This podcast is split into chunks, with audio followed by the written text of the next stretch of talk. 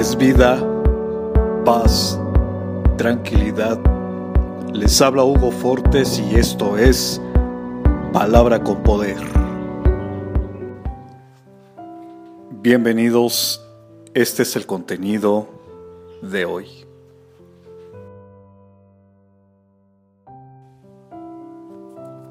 La misericordia de Dios y su amor son tan grandes que nada te puede separar de Él.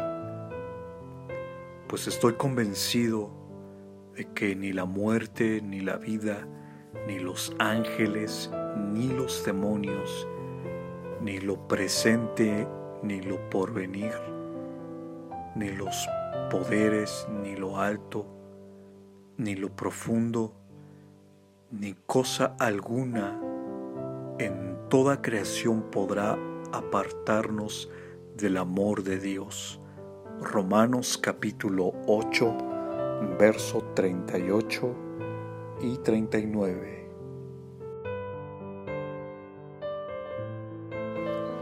Comparte, será chévere.